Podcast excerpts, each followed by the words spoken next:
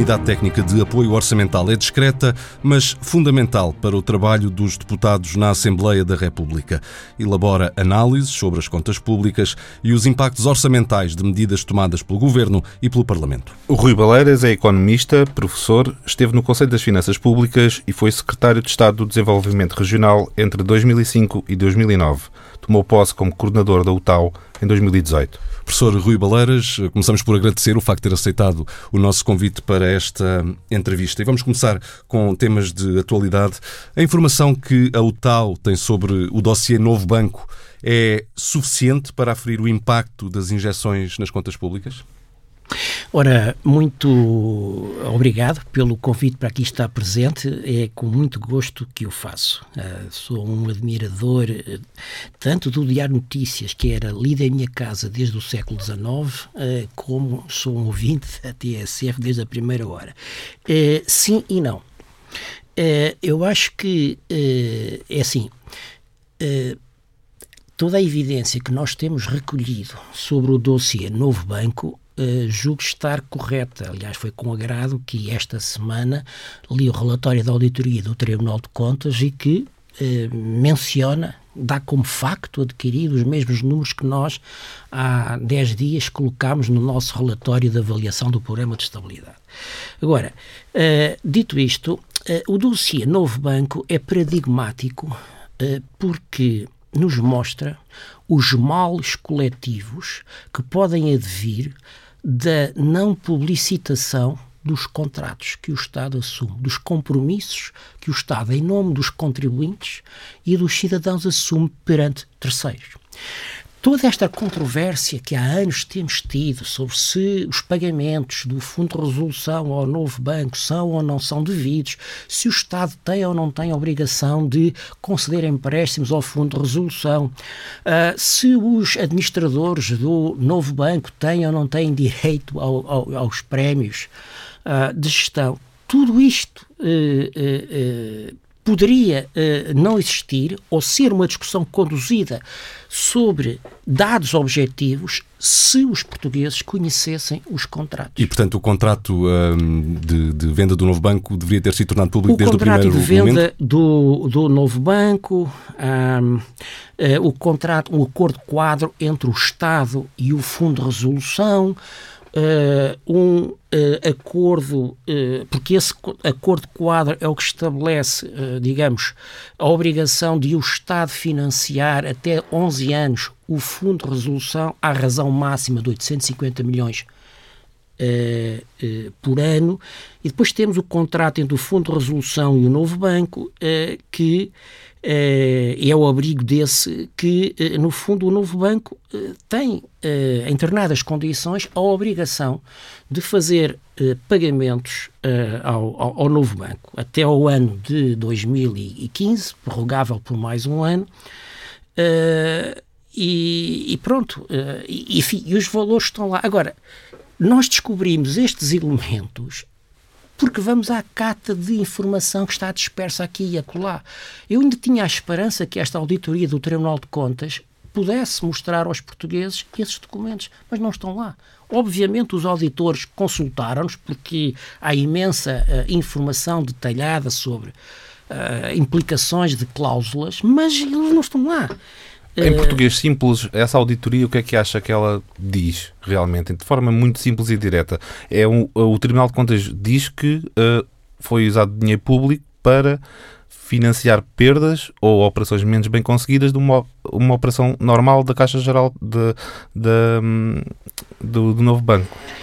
E isso é, isso é, é, é grave. Na sua opinião? Eh, vamos lá ver. Eu penso que há. Eh, não sei, não estou em condições de discutir em detalhe as conclusões e as recomendações do Tribunal de Contas, mas eu penso que há.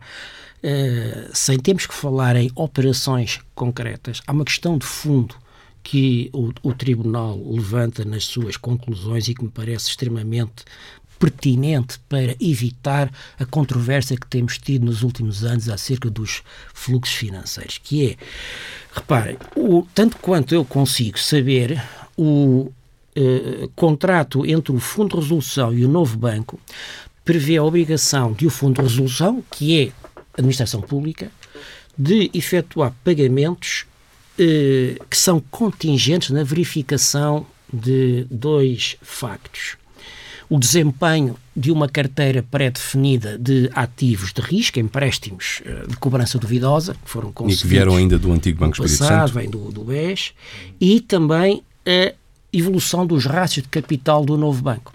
Ora bem, uma recomendação do Banco, do Tribunal de Contas, é de que se passe a informar quem tem de pagar e o público em geral de como é que se calcula, como é que o novo banco calcula o montante a que tem direito em cada ano, decompondo nestas duas parcelas: desempenho da carteira de ativos problemática e eh, necessidades de capital E esses para dados não são, não são públicos.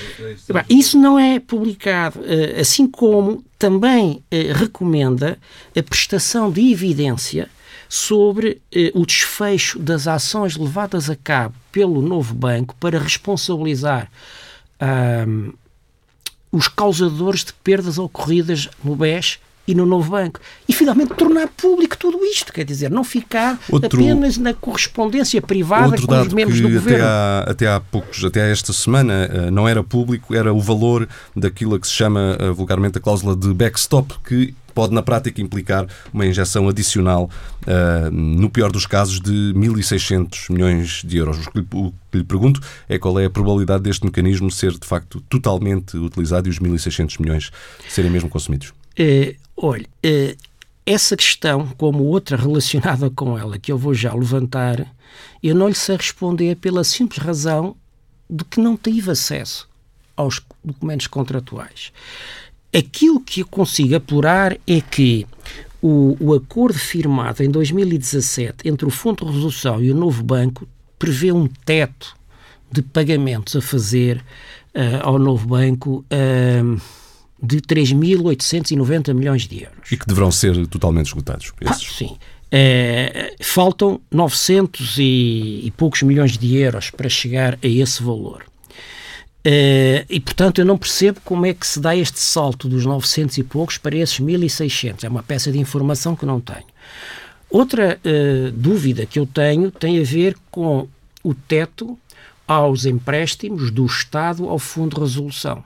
Porque o acordo quadro, segundo a informação dispersa que ao longo dos meses fomos apurando e que agora o, o Tribunal confirma, eh, o que está previsto é o Estado emprestar ao Fundo de Resolução cerca, até 850 milhões de, an, de euros por ano durante um máximo de 11 anos. Ora, isto dá 9.350 milhões de euros no, no máximo.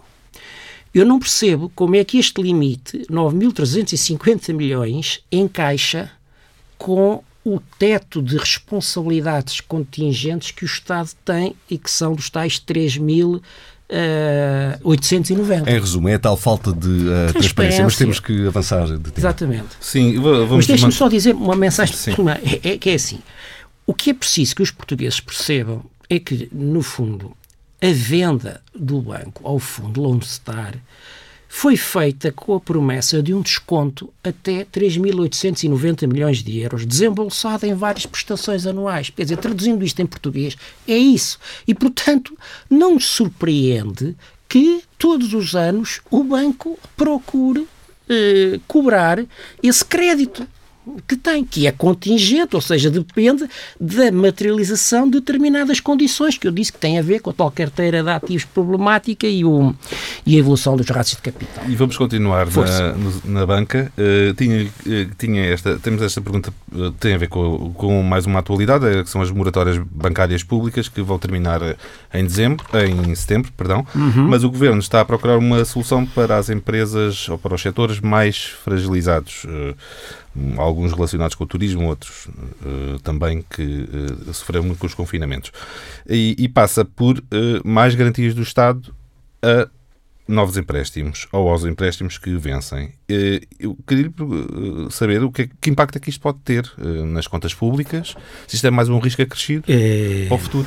é assim, sinceramente, acho que por força enfim, da pandemia que atravessámos e das medidas de política que foram uh, tomadas, e, e, a grande maioria delas com grande propriedade, uh, nós temos neste momento um estoque de passivos, ou seja, de obrigações patrimoniais que o Estado tem perante inúmeros potenciais credores, que é difícil de quantificar precisamente pela própria natureza de serem passivos contingentes, não é? Por exemplo, as moratórias ao crédito, elas em si não são uma obrigação para o Estado, não é? Porque, no fundo, o que se trata é de um acordo entre uh, um credor e um devedor para que não haja pagamento do serviço da dívida durante um determinado período. O que nós sabemos, até da crise financeira de há 10 ou 12 anos atrás, é que há um enorme risco de, se houver um, digamos, uma massa significativa de credores incapaz de voltar a pagar as suas dívidas, que isso ameace a estabilidade do sistema financeiro. Se o problema tiver dimensão sistémica, lá estamos nós, contribuintes, provavelmente seremos convidados a pôr a mão por baixo. O que é que acha? relativamente a esse risco sistémico? Está mais perto? É sim. Eu acho que eh, ainda há tempo para se fazer o trabalho de casa. A minha ideia é que eu acho que mais vale planear do que remediar. E trata-se de um problema coletivo, estas moratórias do crédito, mas é um problema coletivo portanto, que respeita a sociedade, mas é importante que não sejam uh, afastadas as responsabilidades individuais. E aqui temos responsabilidades individuais de quem? Dos mutuários, ou seja, das empresas e das famílias que estão que pediram as moratórias, dos bancos que concederam essas moratórias, do supervisor financeiro português e das instituições europeias competentes, porque aquilo que for possível fazer por exemplo, uma extensão de, do período das garantias ou, ou alguma intervenção pública tem de ser consertada a nível da área do euro, no mínimo. Ok? Portanto, Portugal não pode uh, agir isolado. E, portanto, o que eu espero é que todas estas partes interessadas estejam a planear para que não tenhamos que correr atrás do, do prejuízo eu estava-lhe a questionar sobre esse risco sistémico porque vários presidentes de bancos portugueses já uh, uh, adjetivaram, já uh, ilustraram o que é que pode vir a seguir. O Presidente da Caixa Geral de Depósitos falou num tsunami de, moratórias. E, e, e relativamente à, à, à questão das, de, das contas públicas, é se irremediavelmente o Estado vai ter que entrar ou reforçar garantias e o que é que isso representa para a estabilidade de médio e longo prazo num contexto de consolidação orçamental Sim. que vai ter que existir, aparentemente. Sim. Bom, o, eu uh, afasto uh, palavras catastrofistas neste ano, porque não, também não nos ajudam a, a ver o problema com clareza. E de resto são difíceis de dizer. Se carrega, quem tem responsabilidades do balanço das decisões carrega um pouco nas tintas para pressionar as outras partes que eu referi a, a mexerem-se, mas isso não deve aligerar as responsabilidades próprias dos bancos, porque recordo que renegociação de dívidas é uma coisa que os bancos sabem fazer e sempre fizeram ao longo uh, da vida e continuarão a ter que fazer. Mas há uma diferença que eu acho que é positiva e que, desse ponto de vista, é um risco descendente até para o envolvimento do Estado no setor. É que esta crise, ao contrário da anterior, provavelmente terá uma recuperação mais rápida e as medidas de minimização do impacto que foram tomadas, apesar de tudo, conseguiram preservar muito mais capital produtivo do que na crise que tivemos de 2009 a 2013. Por causa da eh, pandemia, o governo eh, decidiu facilitar eh, regras nos gastos públicos, sobretudo no que diz respeito aos vistos prévios do Tribunal de Contas. Isto pode trazer consequências de longo prazo ou elas estão contidas num período curto? Não, vamos lá ver. O problema do controle da regularidade da despesa. É sempre possível às autoridades competentes uh, fazerem uh, o controlo concomitante, isto é, ao mesmo tempo que a despesa é feita, ou a posteriori. Este, e o quadro sancionatório não desapareceu. Não é? Uh, na verdade, nós na, na gestão dos dinheiros públicos temos sempre uma tensão entre dois valores, que é o da agilidade, e os políticos normalmente têm pressa a decidir, mas há também o valor da transparência e da prestação de, de, boa prestação de contas, não é? E do respeito da concorrência. E isso obriga uh, as entidades públicas que queiram gastar dinheiro a ter que ser gastar muito mais tempo não é nos processos de contratação que têm que ser abertos concorrenciais uh, coisa que as empresas privadas não estão sujeitas a essa limitação uh, e daí eu perceba que tenha havido da parte do, do governo a intenção de aligeirar esse primeiro filtro no momento imediatamente prévio à assunção do compromisso, mas sem prescindir dos outros mecanismos uh, de controle a posteriori. Um, mas acha que será difícil para o país regressar uh, a um modelo, a um paradigma que tinha antes da pandemia, que é o do visto prévio? Bom, uh, sabe que estas, estes choques são uma oportunidade para nós refletirmos sobre os paradigmas que trazíamos. E há algumas coisas que se calhar não voltarão a ser como era antes e se calhar isso até é positivo é, provavelmente deveria ser revisitado, sim, ver se não seria possível substituí-lo para por outros instrumentos mais compatíveis com a agilidade dos processos de contratação pública.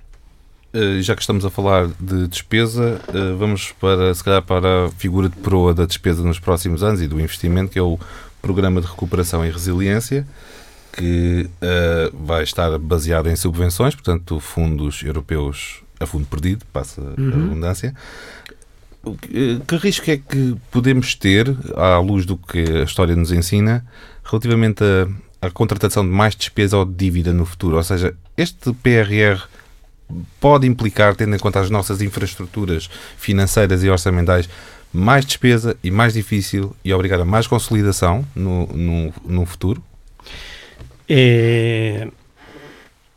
Sim e não, mas uh, não penso, se me permite, com toda a franqueza, que, enfim, uh, seja um risco maior uh, do PRR. Deixe-me fazer, se me permite, uma pequena correção. Ah, o dinheiro vem a fundo perdido. Bom, não é bem assim. Portugal vai beneficiar, este PRR terá como financiamento, o financiamento é comunitário, são cerca de 16 eh, mil milhões de euros, dos quais 13,6, penso eu, 9, são subvenções, 3, 3, 9, são e o resto, 2 mil e tal milhões, são empréstimos. Sim. Mas tanto num caso como noutro, este dinheiro vai ter que ser reembolsado por Portugal à União Europeia. Quer dizer, portanto, nós não, não sonhemos que este dinheiro vem de borla. Porque. Reembolsado em que sentido? As subvenções assim, não são a fundo perdido? Por exemplo, este valor que vem para as subvenções, que vem para Portugal e vem para os outros 26 eh, Estados-membros, onde é que ele, como é que ele aparece? Quer dizer, do orçamento. de... E quem é que põe o dinheiro no orçamento? Os países, claro. Os países, ou, e é agora a grande novidade deste novo ciclo orçamental na Europa, é, são os mercados de capitais. É que a União Europeia vai se financiar com obrigações num montante astronómico, à sua escala histórica, né? que, é, que é muito pequena. E, portanto, uh, o que está combinado é que serão os Estados-membros que depois pagarão em condições que não são do conhecimento público, e não sei se já estão uh, estabelecidas, em, em prazo e, e, taxa de juro, Uh, portanto, as amortizações de que a União Europeia fará às, aos investidores financeiros serão reembolsadas pelos Estados-membros. Agora, provavelmente é num horizonte temporal muito mais dilatado Décadas do que os seis anos uh, do, do programa, dos programas de resiliência e mas, mas, mas, pelas suas palavras, uh, teme que isto, este PRR seja pago em aumentos de impostos no, no futuro? Não, vamos lá ver. Uh, matematicamente é óbvio que sim. pode ser comportável, quer dizer, porque o dinheiro não, não, não cresce nas árvores.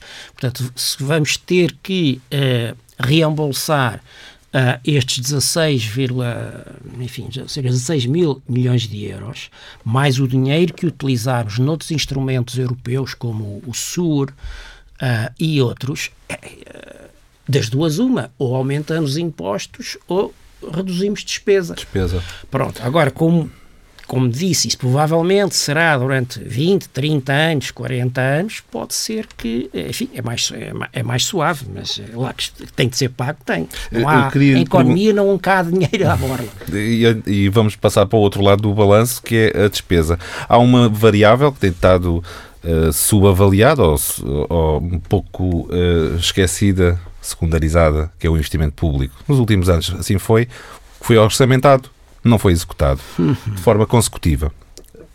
Acha que este é o momento do investimento público? Ele vai renascer agora com o PRR? Bom, eh, enfim, tem que renascer em quantidade, seguramente que vai aparecer. Agora, se me diz que as previsões, as projeções que estão no programa de estabilidade, não é, entre 2021 e 2025, uh, se são também uh, se há uma sobre previsão, como historicamente tem havido, pelo menos dois, nas nossas contas desde 2014, uh, isso eu não lhe posso dizer, mas provavelmente sim. É, pelo menos, esse é o risco da previsão, que é, é a história do comportamento do previsor que, que nós temos. Agora, dito isto, não custa nada acreditar todos os, enfim, os elementos conhecidos uh, técnica e política dos, do, dos PRR a nível europeu, que uh, isso vai fazer crescer significativamente uh, a formação bruta de capital fixo de origem pública. Um, o tempo passa a correr e vou agora pedir-lhe alguma capacidade de uh, síntese para as perguntas que, um, que restam. Uh, o Ministro das Finanças já afirmou que a política monetária do BCE uh, ah, está esgotada. A pergunta é: Portugal consegue viver sem essa rede de segurança? É, é, na política nunca há raramente há situações uh, digitais, 01, sim ou não, o branco ou o preto, não é? Uh, e quando essa questão se colocar, e o BCE tem em revisão a sua estratégia de médio prazo, a política monetária, naturalmente que terão de ser encontradas, digamos, soluções progressivas. Agora, há um, um, um, facto, nós cidadãos nos percebemos que é um, um pouco anormal vivermos tantos anos com taxas de juros zero. Porque, veja, como é que se incentivam as pessoas a poupar, a constituir eh, almofadas enquanto os seus rendimentos excedem as necessidades de consumo para pagar despesas de investimento. Ou, ou como é que se justifica de, perante, perante, os pensionistas, por exemplo, que têm as suas pensões indexadas? Exatamente, uma vez que. Claro. Pronto, é, portanto, isto é uma normalidade do ponto de vista económico e, portanto, um dia tem que ter de facto uma solução. Agora, a verdade é que a, há uma grande diferença na capacidade que os Estados têm tido para lidar com esta crise da pandémica daquela que tiveram com a crise das dívidas soberanas. E esse é o enquadramento da política monetária europeia. Uh, por falar em política uh, europeia, o Pacto de Estabilidade está suspenso por causa da pandemia até 2023. Uh, ele deveria ser reformado até, até essa data? Ou perguntando de outra forma, ele quando regressar deveria ser igual ao que é? Bom, eu acho que as regras de disciplina, provavelmente é disso que quer falar, as regras que, no fundo, limitam a discricionariedade das autoridades orçamentais nacionais devem ser eh, revisitadas. E sei que estão atrás das cortinas, neste momento, a, a, a ser discutidas. No plano técnico e, porventura, já terá havido conversas informais entre ministros das Finanças. E seria altamente desejável para todos que o novo quadro de regras de disciplina orçamental estivesse pronto e fosse conhecido de todos antes de a Comissão Europeia uh, levantar a cláusula de derrogação geral do Pacto de Estabilidade e Crescimento que se prevê que poderá acontecer em 2023. Se até lá até 2022 e as previsões que a Comissão formular o ano passado para o PIB da área do euro e da União Europeia nos dois anos seguintes eh, apontarem que eh, já estaremos em 2022 a nível agregado, portanto, área do euro ou União Europeia a 27, com um PIB acima do nível de 2019. Eu queria só perguntar relativamente ao pacto, o que é que eh, que avaliação é que faz das duas regras básicas do pacto? Faz sentido uh, a meta de 3, o teto de 3% do PIB para o déficit e o ajustamento da dívida excessiva durante 20 anos, até 60%? É, vamos lá ver. Uh, com uh, os critérios, digamos, de ajustamento progressivo que nós temos, elas têm-se mostrado execuíveis. Mesmo no caso de Portugal, nós estávamos a cumprir estamos com a dívida acima dos 60%, mas estamos comprometidos porque não são apenas essas regras, não é? Essas regras é... Há o ajustamento estrutural, com certeza. É o estrutural e no caso da dívida uh, é o, é o decréscimo de um vigésimo Uh, da dívida que está acima dos 60%. Portanto, no nosso caso, agora estamos com 70 e tal pontos percentuais acima Correto. dos 60%. Temos que reduzir isso, digamos, uh, 5% por ano. Eu acho que isso, se não houver uma catombe, se o Banco Central Europeu não mudar a sua orientação de um dia para o outro, é execuível. Agora, onde está o problema está é nas regras indexadas ao produto potencial porque não é uma variável observável e, e portanto, isso gera muito atrito. Devia-se deixar cair esse tipo de métricas ser, artificiais, não é? E, exatamente, sim. E, pois. portanto, a própria regra da despesa baseada no, no produto potencial pois, e tudo tem a ver com saldo estrutural, isso deveria ser uh, realmente revisto. Uh, queria lhe perguntar sobre o seu trabalho na o tal, o vosso trabalho na, na, na, na Unidade Técnica de Apoio Orçamental, que assessora ao Parlamento. Uh, como é que é em termos de meios? Eh, chegam? Eh, como é que, quantas pessoas é que têm o tal e que dificuldades é que sentem eh, no vosso Bom, trabalho? Nós somos, eu tenho cinco analistas e, e eu também, que também faço uma uh, análise. Uh, e tenho este número desde que cheguei uh, em 2018. E já, e já agora, de forma telegráfica, como é que isso compara com, com géneros da UTAL? Ui, uhum. ui muito mal muito mal. Olha, uh, sei lá, por exemplo, com a Irlanda, que é um país mais pequeno do que Portugal, eles terão para aí uns 15 economistas.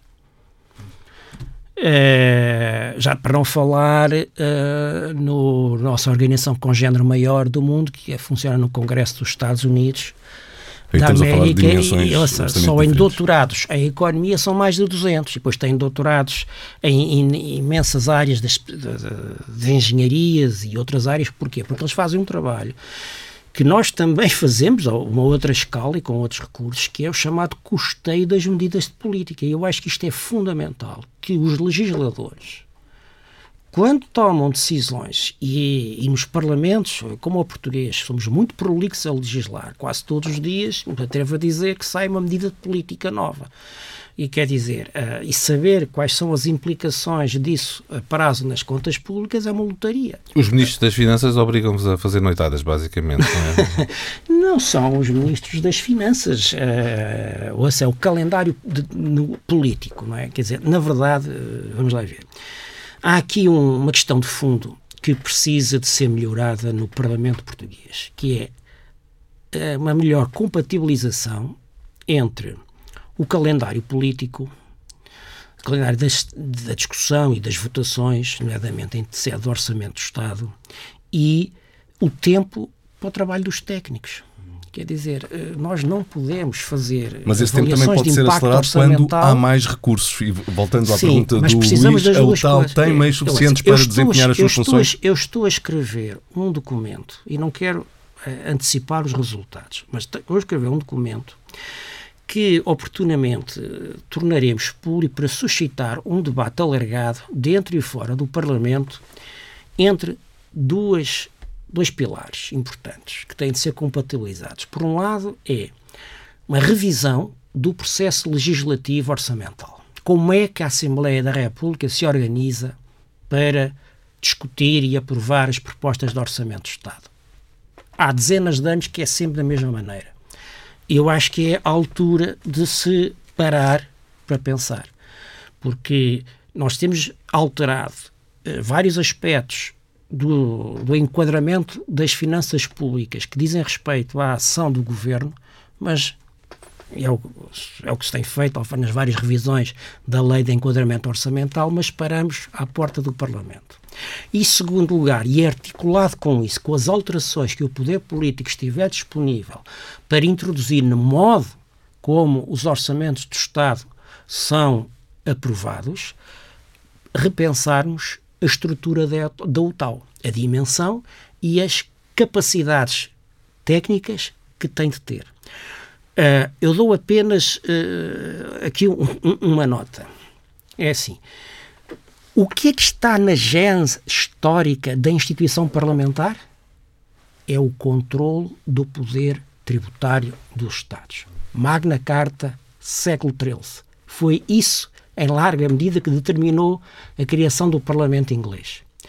Pois bem, este é é uma reserva de competência por excelência do Parlamento português. E bem, agora eu pergunto: quantas decisões em matéria fiscal não são tomadas naquela casa todos os anos, dentro e fora da época do Orçamento do Estado, sem o devida maturação técnica quanto às suas implicações nos incentivos dados aos agentes económicos e nos impactos nas finanças públicas. É para esse debate que o documento que eu estou a escrever eh, visa convocar e, opiniões portanto, dentro e fora do Parlamento, dentro e fora de, do E, portanto, podemos político. ler das suas palavras que a UTAL precisa de mais meios. A UTAL precisa de mais meios se o Parlamento entender que eh, o trabalho da UTAL é útil e necessita de ser expandido, por exemplo, para escrutinar melhor as, os impactos económico-orçamentais de medidas de política. Para uh, terminar esta entrevista e relacionado também com o trabalho da UTAU, mas de um outro ângulo, de uma forma geral, uh, do contacto que tem com os deputados, com os grupos parlamentares, como é que classifica a preparação dos deputados em geral para as questões orçamentais? Oh, isso é uma pergunta difícil, que me está aqui a colocar no domínio público. A pergunta é muito simples. Olha, é, é assim, é, é muito heterogénea, não é? Porque nós temos pessoas na Comissão de Orçamento e Finanças que têm uma enorme experiência e traquejo nestas matérias e temos caloiros, não é? Depois, por outro lado, uh, uh, nem todos têm um domínio técnico minimamente, enfim, adequado para perceberem as implicações de muitos diplomas. Uh, Mas vão ter que ter não, tem, nessa revisão tem que, ter, que e por isso também é que a UTAL existe para ajudar a suprir essas limitações. Porque, vamos lá ver, talvez das várias, das todas as áreas de política que aquela casa cobre, e são todas, Provavelmente a área económica e a área das finanças públicas são aquelas em que a política precisa de mais assessoramento técnico. É? Porque o, o conhecimento no domínio das finanças públicas evoluiu de tal maneira nos últimos 15 anos, a linguagem tornou-se tão hermética que é difícil para não iniciados uh, entrarem nela. E depois tomar decisões sem estarem devidamente fundamentadas em ciência e conhecimento factual não é boa ideia. E assim terminamos esta entrevista. Professor Rui Baleiras, obrigado. Tempo agora para o espaço de análise do economista João Duque, numa semana mais uma vez marcada por notícias do novo banco, os prémios de gestão por um lado, a auditoria do Tribunal de Contas por outro. Vamos começar, João, pela auditoria que apontou vários erros e omissões ao novo banco, ao governo e ao Fundo de Resolução, incluindo, por exemplo, a ausência de justificação para os valores das injeções. Que leitura fizeste de tudo isto? Bom, hum, é sempre, a história é sempre um bocadinho a mesma e começa sempre pela causa primeira. Nada disto uh, se estaria a passar se tivesse, na altura da resolução do banco, feito uma resolução uh, com o financiamento adequado de volume de capitais, não deixando de transitar para o novo banco uma quantidade enorme de ativos que, péssimos. de facto, eram péssimos e que, portanto, eram maus. Primeiro, primeiro problema. Depois, na venda.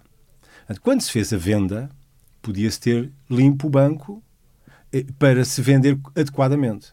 Imagino que eu estou a vender um carro mas digo ao comprador: olha, muito provavelmente estes pneus estão maus e se no espaço de 10 mil quilómetros um deles rebentar ou algum rebentar, eu pago os pneus novos. O que é que eu devia fazer eh, para não ter uma conta que nem é surpresa, era uma conta muito provável?